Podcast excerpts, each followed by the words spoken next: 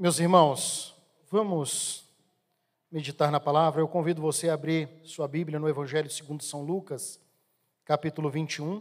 O Evangelho de Lucas não foi escrito por um apóstolo, mas por um discípulo dos apóstolos, conhecido como Dr. Lucas, era um grego que conheceu o Senhor Jesus Cristo, entregou a sua vida a Jesus e se dedicou ao Evangelho. Morreu de velhice, muito provavelmente aos 80 anos, aos 80 anos, lá em, na Bitínia. E foi ele que escreveu tanto o Evangelho de Lucas quanto Atos dos Apóstolos. É um homem fascinante na sua literatura. Evangelho segundo São Lucas, capítulo 21, e eu vou ler alguns versículos com os irmãos, que nos fala sobre a vinda do Filho do Homem. Há pouco tempo falei sobre isso e voltarei a falar como uma boa nova do Evangelho. Evangelho segundo São Lucas 21, 25 em diante. Haverá sinais no sol, na lua e nas estrelas, sobre a terra, angústia entre as nações em perplexidade por causa do bramido do mar e das ondas. Haverá homens que desmaiarão de terror pela expectativa das coisas que sobrevirão ao mundo, pois os poderes do céu serão abalados. Então se verá o filho do homem vindo numa nuvem, com poder e grande glória. Ora, ao começarem estas coisas a suceder, exultai e erguei as vossas cabeças, porque a vossa redenção está próxima. Versículo 33. Passará o céu e a terra, porém as minhas palavras não passarão. Acautelai-vos por vós mesmos, para que nunca vos suceda que o vosso coração fique sobrecarregado com as consequências da orgia, da embriaguez e das preocupações deste mundo, e para que aquele dia não venha sobre vós repentinamente como um laço, pois há de sobrevir a todos os que vivem sobre a face da terra. Vigiai, pois a todo tempo, orando para que posseis escapar de todas essas coisas que têm de suceder e estar em pé na presença do Filho do Homem. Repito o versículo 36. Vigiai, pois, a todo tempo, orando para que possais escapar de todas estas coisas que têm, que têm de suceder e estar em pé na presença do Filho do Homem. Vamos orar? Pai de amor, de graça e de bondade, eu peço ao Senhor, em nome de Jesus, que o Senhor possa nos guiar, Pai de amor de graça e bondade, na meditação da tua palavra. Que o Senhor venha falar conosco nesta noite, ministrando aos nossos corações. É o que eu peço ao Senhor, no nome santo e precioso de Jesus. Não queremos ouvir nenhuma voz que não seja a voz do teu Espírito Santo, a falar conosco, a ministrar sobre nós, em nossas vidas, para que possamos ser homens e mulheres de Deus, ajustados, equilibrados, e despertos. É o que eu peço ao Senhor, já agradecido, no nome daquele que vive e reina para todo sempre, Jesus, o Filho de Deus. Meus irmãos, nós entramos hoje no primeiro domingo do Advento e estamos vivenciando isso dentro da tradição cristã ou do calendário cristão, onde a maioria dos cristãos começam hoje a enfeitar as suas casas com, os, é, com todos os apetrechos natalinos, talvez com uma árvore de Natal, talvez com pisca-pisca, e por aí vai. E as famílias estão preparando aí o jantar do dia do Natal, as comemorações de Natal, os presentes, porque estamos vivendo este tempo, o tempo do advento. É certo que Jesus não virá mais como veio da primeira vez, de forma humilde, de forma simples, de forma frágil, como uma criança nascido da Virgem Maria numa, numa estribaria. Não receberá mais presentes ou oferta dos magos que vieram do Oriente, mas o Jesus que todos nós estamos esperando a sua vinda, ou a sua segunda vinda, ou seu retorno, é o Jesus que nos presenteia com a salvação. Deus é agora que nos dá esse grande presente, Jesus Cristo vindo até nós. O texto que acabamos de ler é um texto que nos admoesta, que nos incomoda a vivermos despertos. Nós precisamos viver atentos, despertados, despertos, não como moloides, não como pessoas alienadas, mas como pessoas antenadas, pessoas que estão realmente aguardando a vinda do Filho do Homem. Que nada nesse período de Natal venha nos tirar do foco, que nada possa tirar a nossa atenção. Com isso, não estou dizendo que você não deva enfeitar a sua casa, colocar uma árvore de Natal ou qualquer outra coisa do tipo. Não é isso que eu estou dizendo. O que eu estou dizendo é que estas coisas não podem tomar o lugar de Deus na sua vida, essas coisas não podem maquiar sobre a vinda de Jesus, na verdade, elas precisam apontar para a segunda vinda do Senhor Jesus Cristo, porque Ele está voltando e a sua volta está próxima e nós precisamos estar preparados para a sua segunda vinda, para o seu retorno. Nós não podemos estar dormindo, nós não podemos estar perdidos. Quantas pessoas estão aí preocupadas com presentes, preocupadas com o que vão comprar para os seus entes, e Natal não é isso. Natal não é um consumismo desenfreado. O Natal não é fazer dívidas, não é isso. E nós, como cristãos, servos e servas do Senhor, discípulos do Senhor, nós precisamos ensinar os nossos, nós precisamos dizer que Natal é o advento. Nós estamos vivendo este advento, esperando ansiosos a vinda do Senhor Jesus Cristo. E nós precisamos estar preparados para a vinda do Senhor Jesus Cristo. Que nesse período, nesse processo de espiritualidade do advento, todos nós possamos estar andando pelos caminhos, pelas estradas, veredas planas do Senhor e cada um de nós usufruindo da graça de Deus, do favor de Deus em nós, que possamos ter os olhos abertos, os ouvidos desbloqueados e a mente também desbloqueada para que possamos entender o que o Senhor tem para cada um de nós.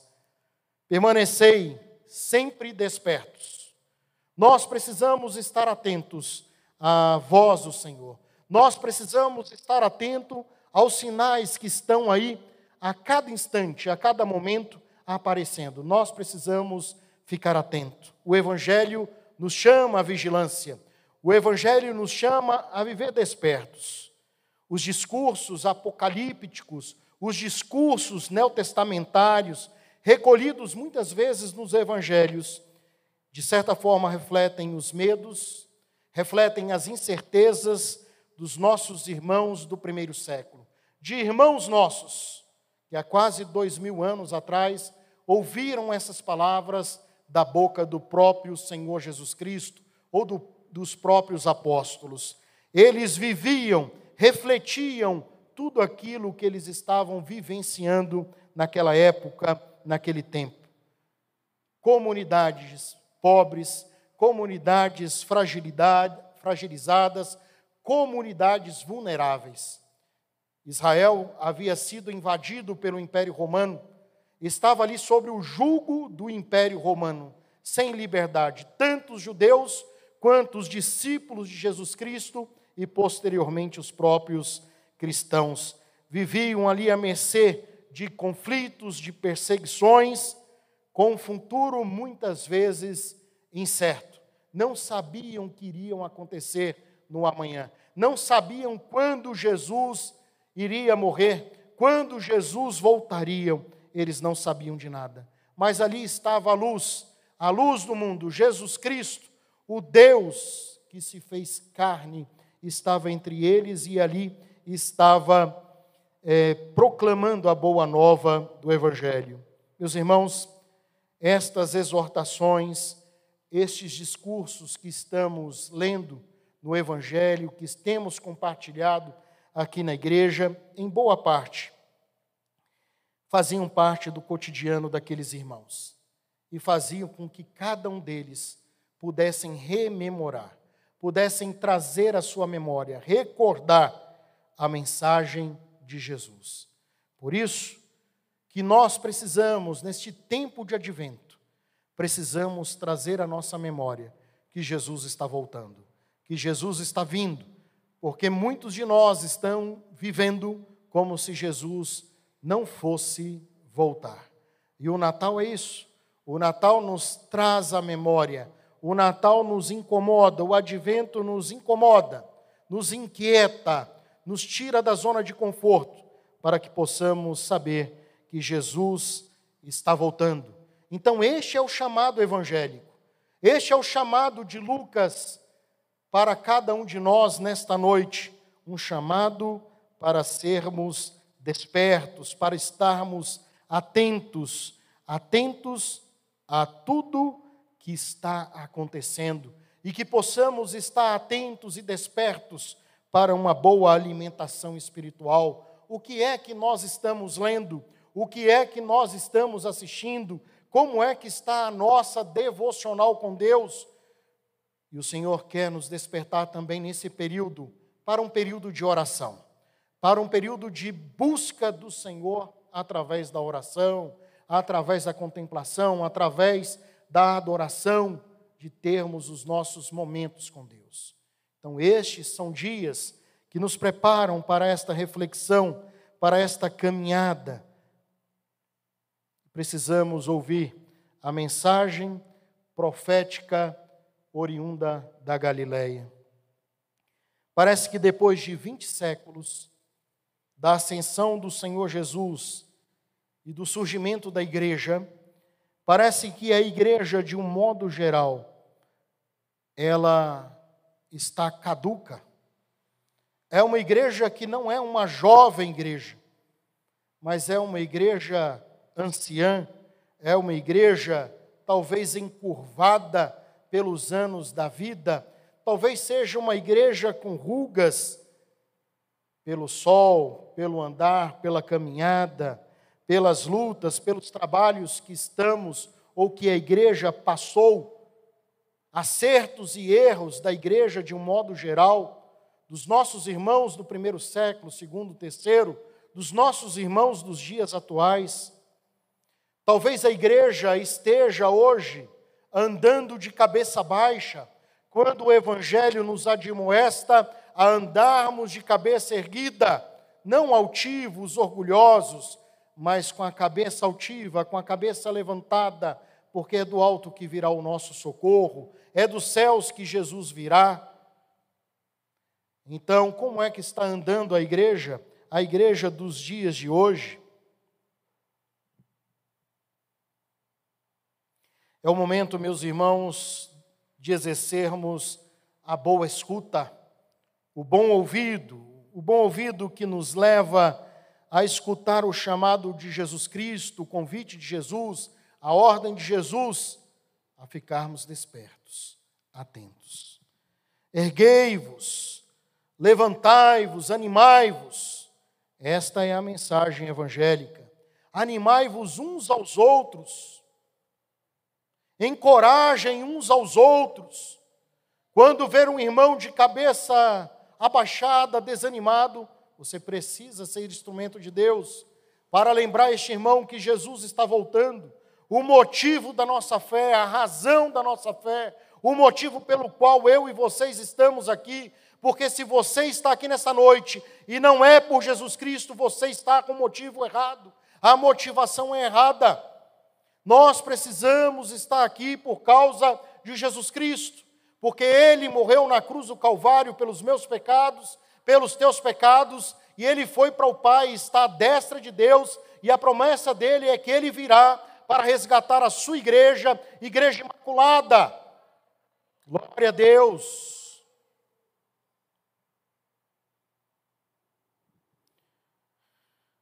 Um dia,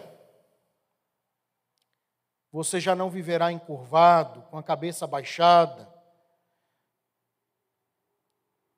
Esse dia está próximo e a igreja precisa se aproximar da sua verdadeira libertação. O Evangelho é libertador. O Evangelho nos chama a liberdade, Cristo nos chama a liberdade. A religião, o, o mau uso da religião, ela escraviza o homem. Mas o Evangelho nos chama a liberdade liberdade de cantar, liberdade de estar aqui, liberdade de bater palmas, liberdade de levantar as mãos, liberdade de chorar, liberdade de dobrar os joelhos, liberdade de dizer que Deus é bom, que Deus é misericordioso, que Deus é justo, liberdade de animar na fé, de infundir a fé na comunidade a qual estamos inseridos. É o Evangelho que nos chama, e o Evangelho é libertário.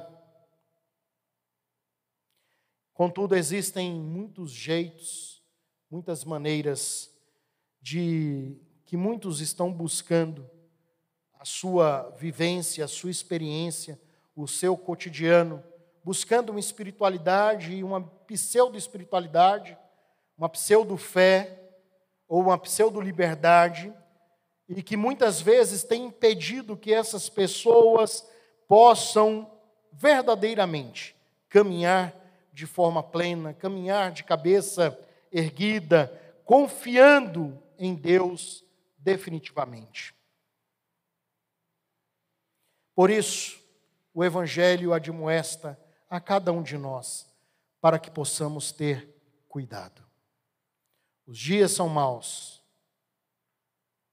as ciladas estão aí, os artifícios do inimigo estão aí, e ele é sucinto, sucinto ele é perspicaz, e muitos estão sendo enganados por ele pelo nosso arquirrival, o encardido, o dito cujo. Por isso precisamos ficar atentos. Que não vamos perpetuar aqui, mas que estamos esperando o grande Rei, o grande Senhor chegar para nos buscar, buscar a sua igreja. Por isso, nós precisamos permanecer firmes e despertos. Despertai o fé, ou despertai a fé no seio do Ministério de Adoração e Artes. Despertai a fé no Ministério de Educação Cristã. Despertai a fé no Ministério de Diaconia da igreja. Ministrai a fé em todos os serviços da igreja, em todo o corpo da igreja local e assim na igreja remida ou dos remidos e lavados no sangue de Jesus. Precisamos estar atentos ao Evangelho e ao que o Evangelho nos fala e nos diz. Nós precisamos cuidar da presença do Espírito Santo de Deus em nós, como povo de Deus, povo eleito. Mas o que é, Juliano, viver de forma despertada? O que é viver despertos? Jesus não se embrenhou, Jesus não se dedicou, Jesus não aqui construiu nenhum tipo de doutrina para os seus ouvintes, para que eles ou de doutrina religiosa, para que seus discípulos viessem a aprender e que viessem a ensinar os seus outros é, discípulos, para que eles pudessem difundir em outros lugares, entre outras comunidades. Não, Jesus não almejava isso. Jesus não queria isso. Este não era o propósito do Senhor Jesus. Mas o Senhor estava falando aos seus discípulos de algo que iria acontecer. O Senhor estava falando de algo concreto. O Senhor estava falando de um acontecimento que já estava em processo de andamento, já estava em andamento. Jesus era esse processo. O processo de morrer na cruz, no Gólgota, pelos meus pecados, pelos teus pecados, para pagar o preço do seu corpo e sangue em favor de cada um de nós. Levar sobre si as nossas acusações, as nossas maldições, as nossas mazelas, então tudo já havia começado desde o nascimento de Jesus, no ministério de Jesus, e agora nos últimos dias da vida de Jesus, isto estava em andamento e não pararia, até que ele volte para buscar a sua igreja, para buscar cada um de nós.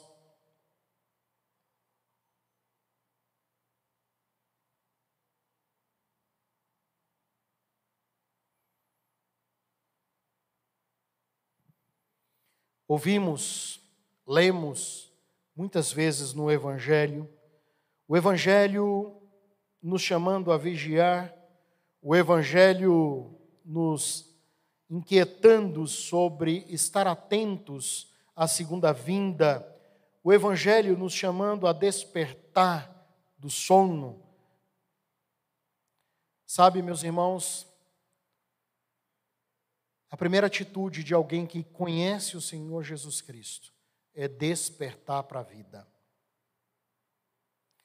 A pessoa, quando tem um encontro com Jesus genuíno, ela é uma pessoa que é desperta, desperta para a vida. E depois que conhecemos o Senhor Jesus Cristo, não há mais tempo para cochilos, não há mais tempo para pausas, não há mais tempo para sonecas, não há mais tempo para dar tempo. Quem dá tempo é relógio.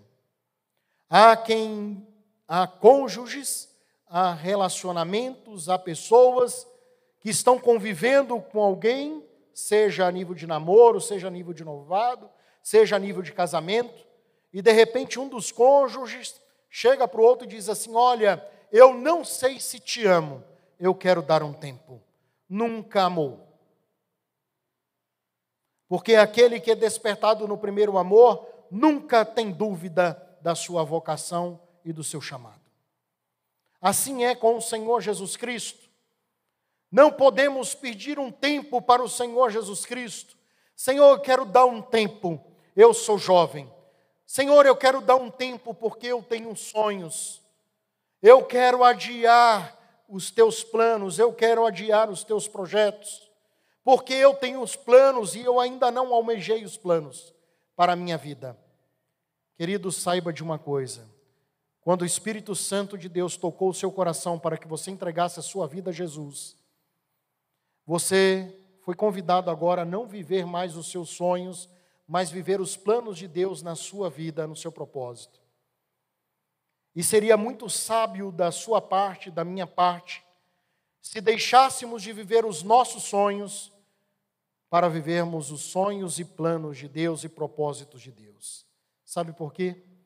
Porque os nossos planos muitas vezes não são os planos de Deus, e os nossos planos, por não serem os planos de Deus, muitas vezes trazem frustração a nós. Por outro lado, quando vivemos os planos e projetos de Deus, nós somos bem-aventurados, nós somos felizes, nós somos prósperos, ainda que estejamos navegando em mar encapelado, mar bravio. Nós sabemos que estamos no centro da vontade de Deus. E não existe lugar melhor para que um filho e filha de Deus possa estar do que o centro da vontade de Deus. Que neste período do advento você possa ser despertado a viver de maneira lúcida, racional, sem ser arrastado, induzido pela embriaguez do mundo, pela insensatez do mundo, que parece muitas vezes atropelar pessoas e invadir casas. Que possamos ser diferentes o Evangelho nos chama a ser diferentes. O Evangelho nos chama a viver esses dias do advento de maneira diferente, de maneira despertada. Que a nossa fé possa ser despertada. Que nesse período agora, que antecede o Natal, a comemoração do Natal, do nascimento de Jesus, e que nós não comemoramos o nascimento de Jesus, porque tem muita gente cantando parabéns para Jesus. O que nós estamos neste advento é esperando a segunda vinda de Jesus, porque a primeira já se cumpriu. Agora nós estamos esperando esse Jesus glorioso, majestoso, que virá sobre as nuvens, com poder e glória, que ofuscará todos os reinos, luzes, e o seu brilho dissipará por uma vez por todas todas as trevas. Que possamos andar despertos, de cabeça erguidas esperando com os nossos olhos abertos, cheios de alegria e de anseio de ver o Salvador, porque ele virá. Fanny Grosby, uma grande autora, inóloga, compôs mais de mil hinos que estão distribuídos no Cantor Cristão, HCC, em vários inários de todos os tempos, de todas as denominações.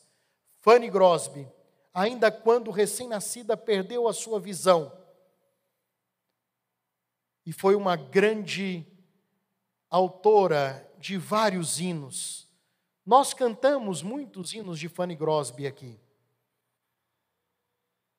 Ela disse, na sua caminhada, ela disse que o Senhor, o seu maior desejo, quando chegasse aos céus, era ver o seu Salvador, o seu Redentor. Sabe o que é isso? É fé. É fé.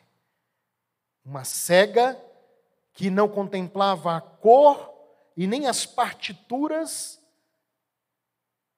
quando viva, ela dizia: quando eu estiver com o meu redentor, a primeira coisa que eu quero é vê-lo. Isso é fé. É essa fé que nós precisamos nutrir em nossos dias. E para vivenciarmos essa nossa fé, nós precisamos ter uma vida de oração constante, uma vida de oração buscando ao Senhor. Como disse hoje de manhã, não sendo como um homem de mente dividida ou de duas mentes, um homem dúbio, um homem inconstante, mas que possamos ser pessoas constantes, alicerçadas, cheias da sabedoria de Deus, para vivenciarmos esses dias que advém o Senhor Jesus Cristo. Que possamos fazer isso com, de forma contagiante, não de forma mecânica, externa e estéril, mas que a nossa espiritualidade possa nos levar, nesse advento, a vivenciar isso de forma fecunda. Em nome de Jesus, que possamos dar frutos. Querido, você veio aqui hoje, não porque você quis estar aqui, mas você está aqui hoje porque o Senhor desejou falar ao teu coração. Talvez porque você estivesse tirando um cochilo, tirando uma soneca, dando um tempo o tempo de despertar é hoje, é agora. Não deixe para amanhã, porque estamos vivendo dias que o Senhor está voltando, ou que o Senhor estará chamando alguns daqui que daqui estão. A verdade é esta: que enquanto o Senhor não voltar, o Senhor está, estará chamando a sua presença muitos irmãos. Quando ele voltar, todos seremos convocados. Mas enquanto ele não voltar, não sabemos quem ele estará convocando à mansão celestial, à sua presença. Por isso, precisamos estar atentos, buscar a santidade, buscar a presença de Deus, procurar ser pessoas melhores, pessoas santas, iluminadas pelo Senhor e pelo Santo Evangelho. Amém?